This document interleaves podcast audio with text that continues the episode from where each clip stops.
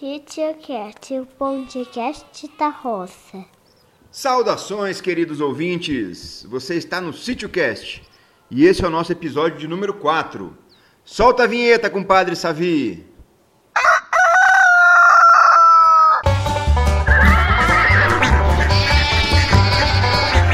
SítioCast, o podcast da roça.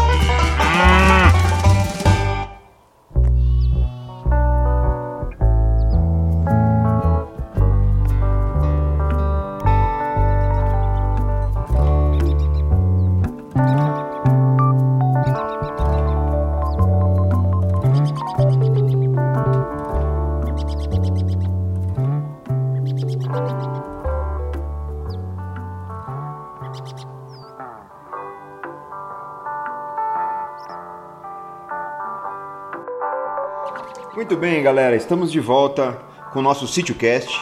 Depois de alguns dias sem episódio aí, eu tenho que explicar que aqui em casa bateu uma gripe em todo mundo, não é aquela gripe chinesa, mas foi muito forte. E aí eu fiquei quase sem voz esses dias, então agora estamos de novo ativa, trazendo um tema bem oportuno aí. Não, não é, não é o coronavírus, tá? É mais ligado àquilo que a gente pode resolver no nosso ambiente, no nosso sítio, que são as recentes enchentes que ocorreram em São Paulo e BH, uma tragédia quase que anunciada, né? A gente já todo ano espera as chuvas nessa época e esse ano elas foram bastante fortes. Eu costumo dizer que a gente sempre fica culpando a chuva e não culpa as pessoas, né?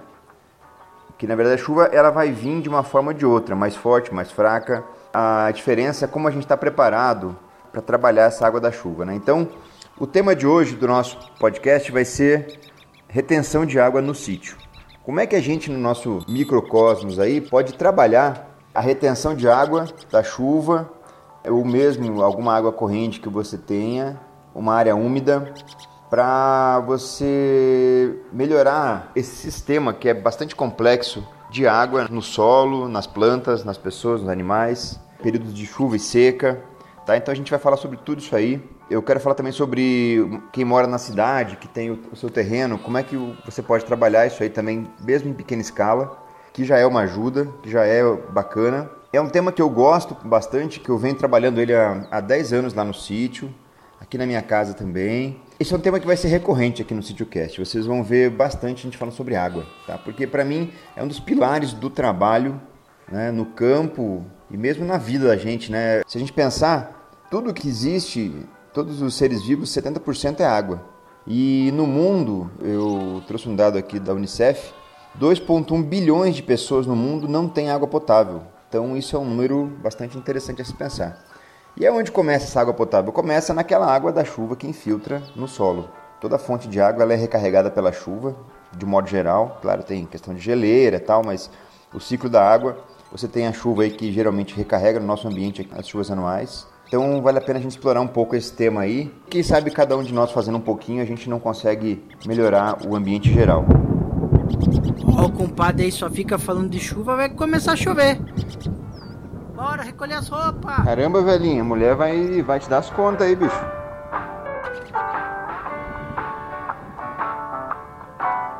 Então, galera, esse é o nosso bate-papo aí quinzenal. A gente está tentando fazer ele quinzenal. Tá? Às vezes acontece alguns atropelos no caminho aí, a gente atrasa um pouquinho, mas mais ou menos aí de 15 em 15 dias a gente quer soltar um episódio. Então, comigo Sérgio Tomé na apresentação e Eduardo Savi na técnica e na produção. Quer, quiser gravar sobre um tema que, que gosta, que conhece e quiser uma ajuda profissional, eu indico aqui o meu parceiro Savi, Savi Podcast. Depois, na descrição do, do episódio, vai ter lá os contatos do Savi para quem quiser fazer edição vocês vão ver que ele faz uma edição bem bacana, é super colorida aí. E eu digo que até eu, um cara sem recursos artísticos para gravar, acaba saindo legal depois que ele faz a edição. Obrigado pelo jabá. Eu vou até fazer a receita de sagu da minha avó aqui para você. E ó, você que tá ouvindo, vou dar essa receita no final do programa. Espere só. Muito legal, cara. Quero ver essa receita, hein? Eu, eu adoro sagu. E também lembrando que a gente tem o apoio da Quinta dos Pirilampos, que é o nosso sítio, que é produção de frutas, hortaliças, raízes, mais que orgânicos. A gente fala que nosso sistema é mais que orgânico, que além de tudo ele é regenerativo, ele ajuda a natureza. Tá bom? Também vai ter o contato lá na descrição do episódio. Bom, vamos ao tema agora, né, gente? A questão da água, para mim, é fundamental no meu trabalho no sítio. Primeiramente porque quando eu cheguei lá no sítio, uma das primeiras coisas que eu olhei foi isso, água. Então o que, que eu tinha de recursos de água? Eu tinha um poço caipira de 15 metros e só. E dava ali para o consumo da casa, ali tinha uma, uma casinha pequena, não tinha nenhuma fonte de água perene, nenhuma fonte de água corrente. Mas uma coisa que me chamou a atenção no terreno foi um, um local onde tinha uma grotinha assim, que eu vi que na época da chuva tinha uma enxurrada que passava ali. Tanto que, que na época já tinha um açude que tinha sido feito nesse local para tentar reter essa água e ele estava totalmente assoreado de areia. Ele estava cheio de areia, então não tinha água. Isso eu vi na época da seca. Na época da chuva, essa suspeita se confirmou, então descia ali uma enxurrada, mas nada que pudesse contar com isso. Falei, beleza, então vamos trabalhar em cima do que a gente tem. E aí eu vim trabalhando todos esses anos aí. Hoje em dia a gente tem bem mais água retida, né? Tudo que a gente faz é nesse sentido de ficar retendo água. Estudei várias técnicas, a gente vai falar delas nesse episódio. Para quem tiver interesse em, em, buscar, tem algumas referências que eu, que eu usei no meu trabalho. Agora, é um problema só do sítio ou só da cidade? Não, é um problema de todo mundo. Tá? Então, água é um problema de todos. Quando você olha a arquitetura das nossas cidades, por exemplo, você vê que não é feito para isso. A gente não tem essa consciência de reter a água, infiltrar essa água no solo, recarregar as minas, né? É, na cidade a gente vê que a arquitetura não é feita para reter água, né? então é feita para a gente escoar essa água nas ruas de asfalto, ela escoa, você quer mandá-la para mais longe possível da onde você está. E o correto seria justamente o contrário, você tentar reter essa água o máximo possível para infiltrar aonde ela cai, o mais próximo de onde ela cai. A regrinha é essa, ou seja, choveu aqui, retém essa água aqui, não deixa ela escorrer, deixa ela infiltrar o máximo possível no local onde ela cai. Saguzinho já tá no fogo, agora vamos abrir o garrafão de vinho. Bom, a gente está aqui no Planalto Central. Eu vou contar um caso aqui que ilustra um pouquinho dessa relação que a gente tem de água, né? E a gente acha que você não está impactando em nada e que na verdade o impacto de cada um faz diferença quando você pega o panorama total. Eu estava num congresso de agroecologia no Equador, apresentando um trabalho né, que, eu, que eu tinha feito sobre o sítio lá. E, enfim, isso é um outro, um outro assunto. O importante é que eu estava numa palestra, junto comigo que ia apresentar lá, tinha uma, uma pesquisadora do Uruguai, de uma universidade, com um trabalho sobre as enchentes na Bacia do Prata, lá no Uruguai, que está levando plantação, está causando bastante impacto. As enchentes cada ano estão, estão maiores. E aí eu lembrei que a Bacia do Prata começa aqui em Brasília. Né? A nascente dela, a gente está mais ou menos no telhado do, do Brasil aqui, o Planalto Central, em torno de 1.000, 1.300, 1.400 metros de altitude. Então chove aqui, a chuva que, que cai aqui, ela alimenta as nascentes e essas nascentes vão escorrer para duas, três bacias aí do Brasil e que vão formar os grandes rios nacionais, né? E eu lembrei que o meu trabalho aqui na época é, já era em relação a isso. Eu estava apresentando o sistema que a gente usa lá no sítio de retenção de água, que vai alimentar o lençol freático, que vai alimentar um riozinho, que vai cair num rio maior e que vai chegar numa dessas grandes bacias.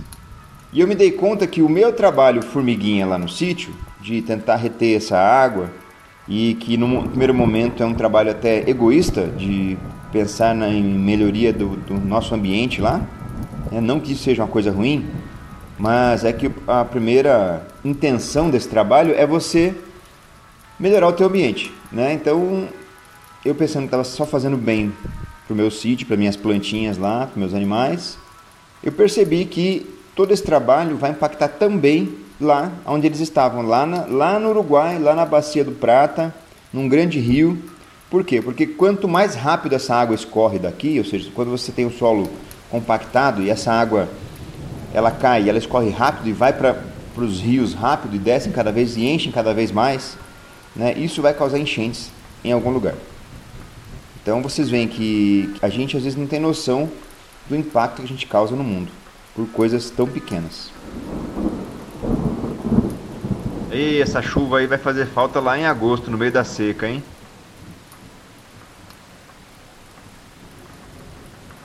Muito bem, queridos ouvintes.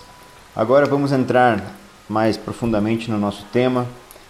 Esse é um tema que exige que a gente entre mais na parte técnica. Eu acho que dos episódios que a gente teve até hoje, nós não entramos muito numa parte técnica, né? Foi mais explicativo e tal. Esse aqui ele tem essa proposta de ser um pouquinho mais técnico.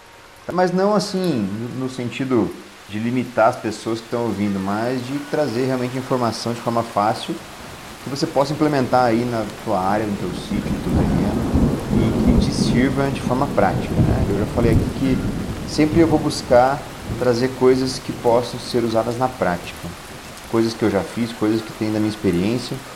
Para começar, eu queria falar sobre o ciclo da água, para a gente entender um pouquinho como é que funciona o ciclo da água na natureza, que isso vai influenciar muito no que nós vamos fazer no sítio, por exemplo. Eu vou usar o sítio como referência, tá? Mas quando eu falar sítio, podem imaginar qualquer lugar onde você está aí, tá bom? Só para facilitar mesmo. Então vamos começar com a chuva, né? A chuva, ela cai na terra, num ambiente propício, ela vai infiltrar no solo e essa infiltração chama-se percolação. Ela vai percolar, ela vai infiltrar nesse solo.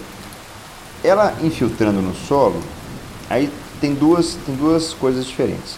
Se ela infiltrar, ela vai correr por baixo do solo. Vamos pensar numa encosta aqui, né? Em que você tem aí mais ou menos 15 metros de solo, depois vai ter uma rocha, certo? Então, nesses 15 metros aí, a água vai escorrer morro abaixo.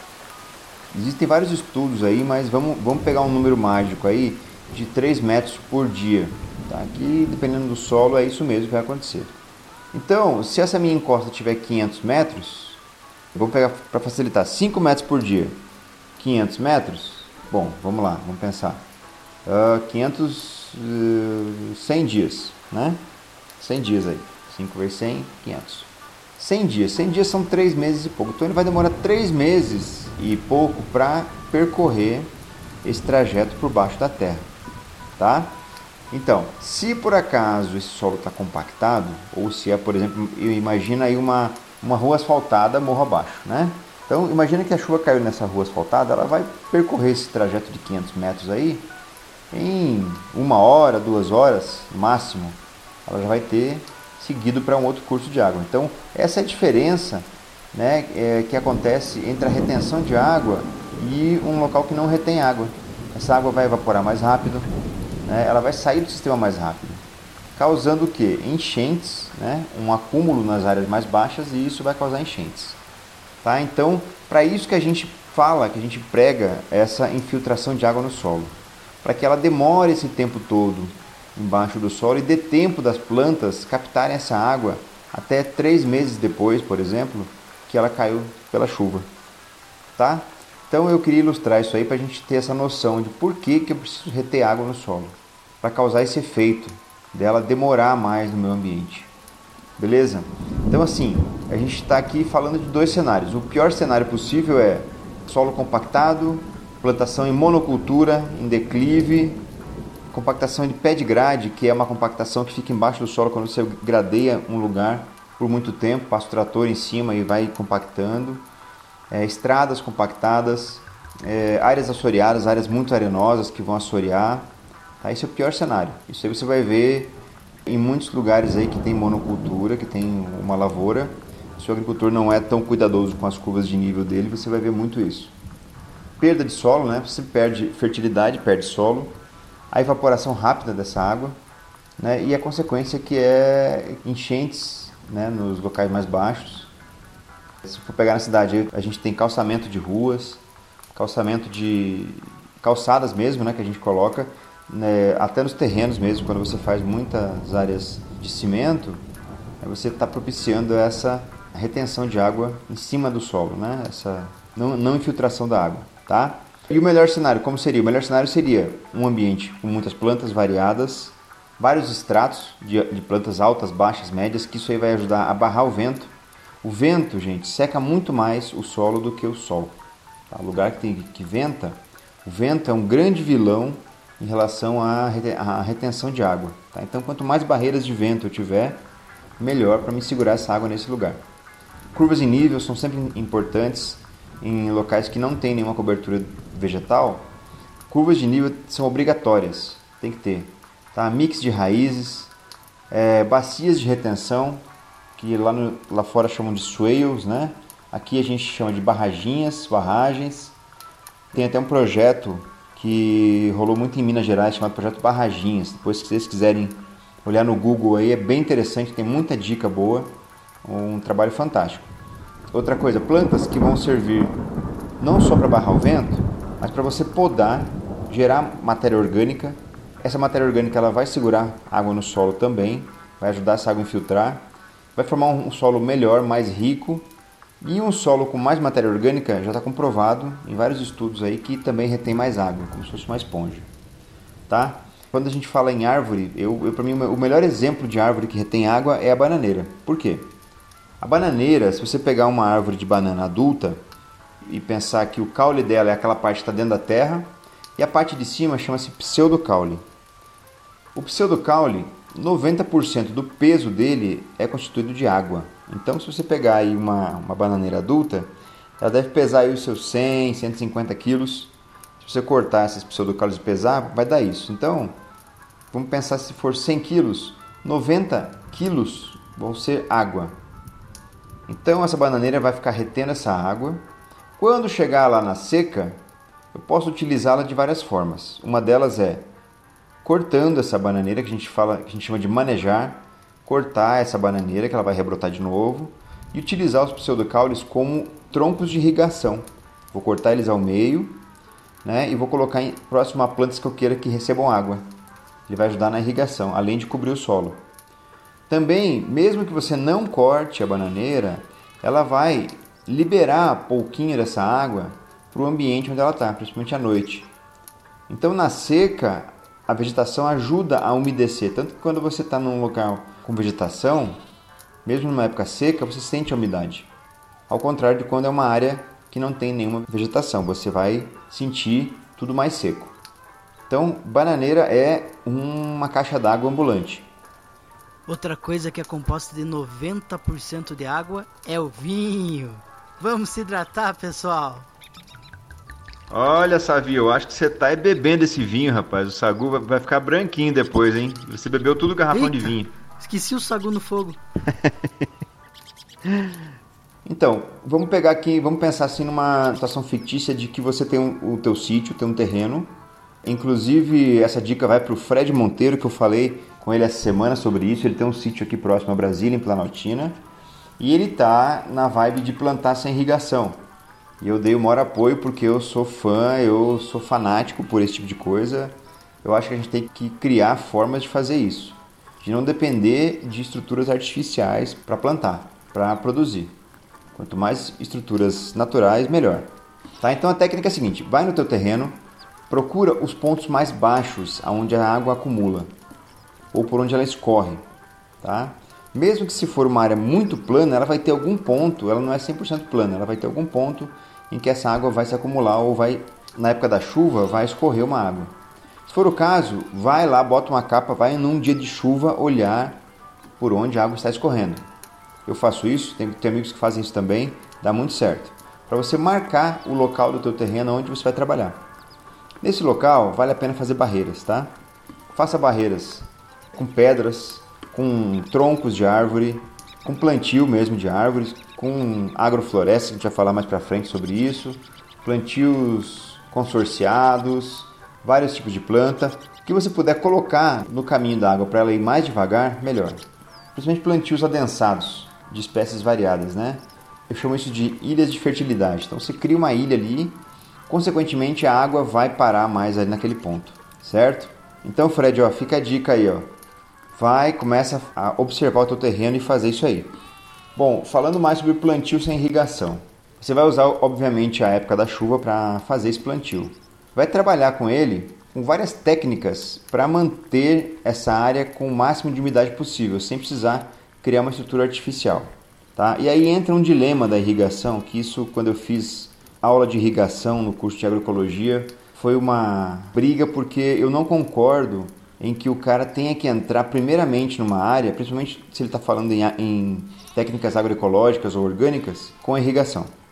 Por quê? Porque primeiro ele tem que fazer o dever de casa, tem que cobrir o solo, tem que colocar matéria orgânica, tem que plantar na época da chuva, plantar espécies adaptadas, podar essas espécies, criar todo um ambiente de retenção de água para que depois, quando ele tem a água já um pouco mais sobrando, que não é a realidade de todo mundo nesse país, aliás, a maioria não tem água sobrando, tem água faltando.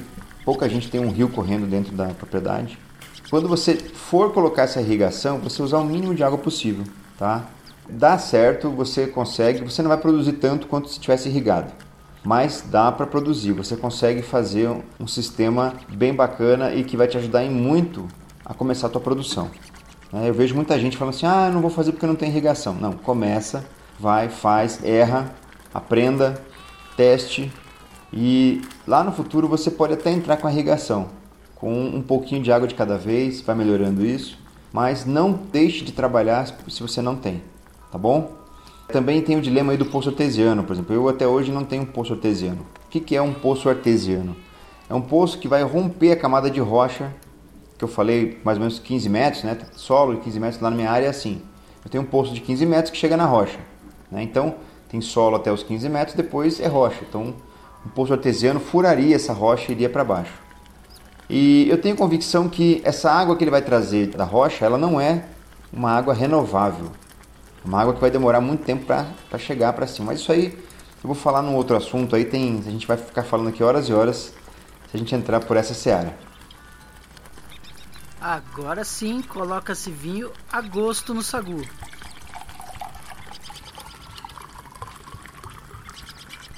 Eita, acho que vai virar um quentão isso aqui. Muito legal, meu amigo. Já falei um pouquinho sobre essa questão de retenção de água no sítio. Vamos falar um pouquinho de uma técnica para a cidade que eu, que eu gosto muito, que eu acho muito bacana, chamada jardim de chuva. O jardim de chuva ele é um jardim rebaixado, tá? que você tem uma entrada de água e uma saída de água ele deve ficar em torno de 15 a 25 centímetros abaixo do nível, por exemplo, de uma rua. Ele fica ao lado da rua. Depois peguem no Google aí, coloquem jardim de chuva, vocês vão ver muitas fotos bacanas e muitos exemplos bacanas. E esse jardim você vai, como o nome diz, vai fazer um jardim com plantas variadas, com raízes variadas, para que a água entre nesse jardim, se acumule ali um pouquinho e vá lentamente infiltrando no solo. Se entrar água demais, ela tem tipo uma saída, um ladrão, ou seja, encharcou ali, encheu, ela vai para a rua de novo, desce. Se tiver um outro jardim, ela vai entrar de novo e assim você vai aos poucos retendo essa água e infiltrando no solo para alimentar o lençol freático, deixar a cidade mais úmida na época da seca. Aqui em Brasília a gente tem esse problema, tá? Então, o jardim de chuva é a minha dica de ouro aqui. Pode usar também no sítio, tá? Não é problema, mas a cidade precisa muito de jardins de chuva. Tomé, eu tenho uma dica para reter água no quintal. Faz uma piscina. Olha que não é uma má ideia, hein? Né? A diferença entre a piscina, o açude e um tanque de, de criar peixe é só que você coloca dentro. Falando em dicas, as dicas de hoje, depois eu vou deixar nos comentários do podcast, são três. Eu vou citar aqui alguns, alguns mestres que eu tenho nessa parte de água, que eu usei o conhecimento desse pessoal para fazer o meu trabalho lá no sítio. Então, primeiramente, a dica vem da Áustria, né? É de um cara, um roceiro, podemos dizer que ele é um roceiro austríaco. O nome dele é Sepp Hoser. E o Sepp Hoser, ele tem um sítio numa encosta de uma montanha com muito declive e ele começou um trabalho maluco de fazer terraços, reter água, trabalhar essa água, fazer ela circular plantar coisas variadas, tanto, tanto que ele criou um estilo próprio de permacultura ou de plantio, não vou nem chamar de orgânico, mas um ele é orgânico também, mas é um plantio muito variado, muito bacana, assim, cria animais, tudo integrado. Então vale a pena, eu vou deixar depois o site dele lá nas, na, na descrição.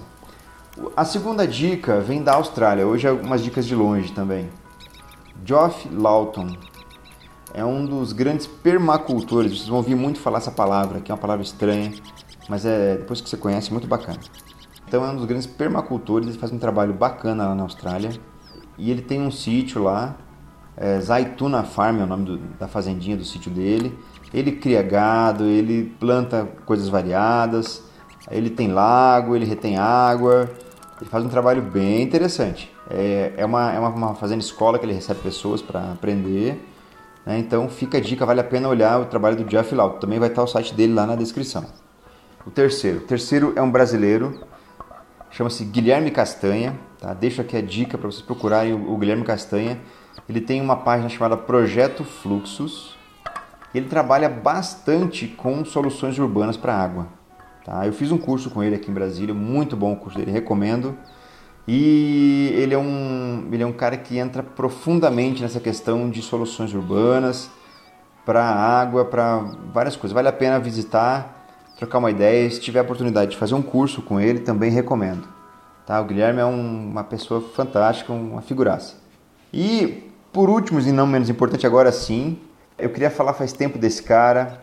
O nome dele é Eugênio Graz, ele é um mexicano, era é, infelizmente faleceu há pouco tempo. Eu soube da morte dele, uma morte precoce, era um cara novo ainda, e que na América Latina foi o cara que eu acho que mais conseguiu, pelo menos que eu conheço, escrever um livro sobre técnicas de retenção de água.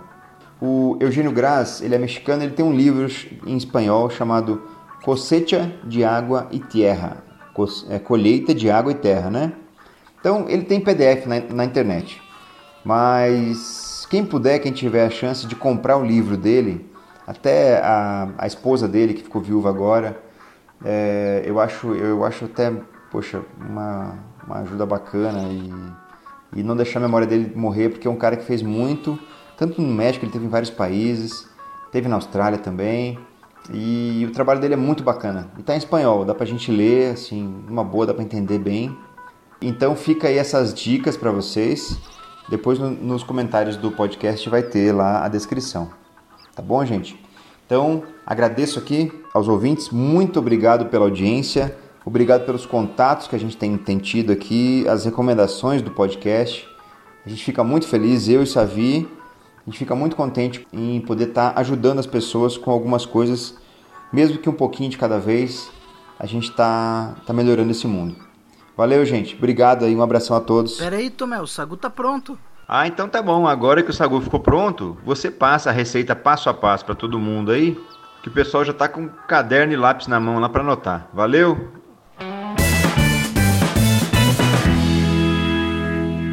Olá pessoal, bem-vindos à Cozinha do Savi. Hoje vamos fazer a maravilhosa sobremesa, o sagu.